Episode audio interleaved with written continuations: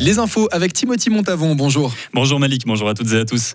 Le service informatique de Fribourg doit revoir ses priorités. C'est la décision qu'ont pris les membres du Conseil d'État. Concrètement, le service informatique, aussi appelé CITEL, n'offrira plus que des prestations générales de base et non plus adaptées aux personnes qui avaient besoin d'eux comme avant. Parmi leurs clients réguliers, on peut citer l'HFR ou la Caisse de prévoyance cantonale qui vont voir leur portefeuille s'alléger.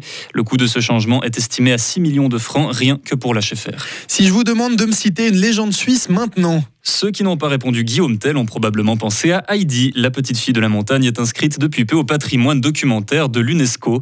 Plus précisément, les écrits de sa créatrice, Johanna Spiri, ainsi que le fonds Heidi de l'Heidiseum. Cela confirme sa place centrale dans la culture helvétique. C'est un coup pour la lutte contre l'urgence climatique. Les assurances immobilières du canton de Zurich refusent la présence de panneaux solaires sur les façades des grands bâtiments pour risque d'incendie. Apparemment, des petites parties de plastique qui font partie des panneaux solaires pourraient s'enflammer, même si le risque reste faible. Zurich est le seul canton à avoir pris ce parti pour le moment.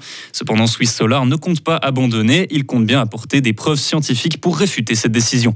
Les inondations dans la région italienne d'Émilie-Romagnée continuent de semer le chaos. Il y en a déjà pour des milliards de dégâts et des milliers de sans-abri. Les nombreuses récoltes de la contrée se retrouvent submergées. Il s'agirait des plus gros dégâts d'inondation depuis plus d'un siècle dans la région. Une grosse polémique s'est déjà formée sur les médias qui remet en cause l'aptitude des autorités à gérer la catastrophe. Ils étaient près de 10 000 hier à marcher dans les rues de Belgrade pour demander à ce que la loi sur les armes en Serbie soit révisée. 39% des Serbes possèdent une arme à feu, ce qui en fait le pays le plus armé d'Europe. En cause, deux attaques armées survenues au début du mois de mai, la première par un enfant dans une école, l'autre par un homme de 21 ans. Au total, 17 personnes ont perdu la vie. Trois manifestations de ce genre en 15 jours, ce sont les rassemblements les plus importants dans le pays depuis 20 ans. En réponse, le président serbe entend organiser une contre-manifestation pour les membres du peuple qui le soutiennent. Le Canada endure aussi les catastrophes naturelles. L'état d'urgence a été déclaré en Alberta, dans l'ouest du pays. 94 incendies sont déjà déclarés et 26 d'entre eux sont encore hors de contrôle. On parle déjà de 800 000 hectares de forêts brûlées et un temps sec ce week-end pour ne rien arranger. Le sommet du G7 occasionne de gros changements. Au sujet du conflit Russie-Ukraine, deux actions majeures de la part des États-Unis. Ils vont faire don d'avions de combat américains à l'Ukraine et resserrer encore plus leurs contraintes économiques contre Moscou. Washington vient d'établir une liste comportant des noms d'entreprises de transport de marchandises. Toute exportation de marchandises américaines en Russie leur sera donc interdite. La question de la Chine est plus épineuse à régler à cause des intérêts économiques de tout un chacun. Toutefois, les différents chefs d'État déclarent qu'il est important de dialoguer franchement avec Pékin et qu'ils sont prêts à bâtir des relations constructives et stables. La Chine a par ailleurs été appelée par le G7 à faire pression sur la Russie pour stopper la guerre en Ukraine. La tension ne redescend d'ailleurs toujours pas entre la Chine et Taïwan. Face aux menaces, la présidente taïwanaise compte, maintenir le statu quo et tempérer les disputes. Son vice-président tient un autre discours. Il a récemment qualifié Taïwan d'État souverain.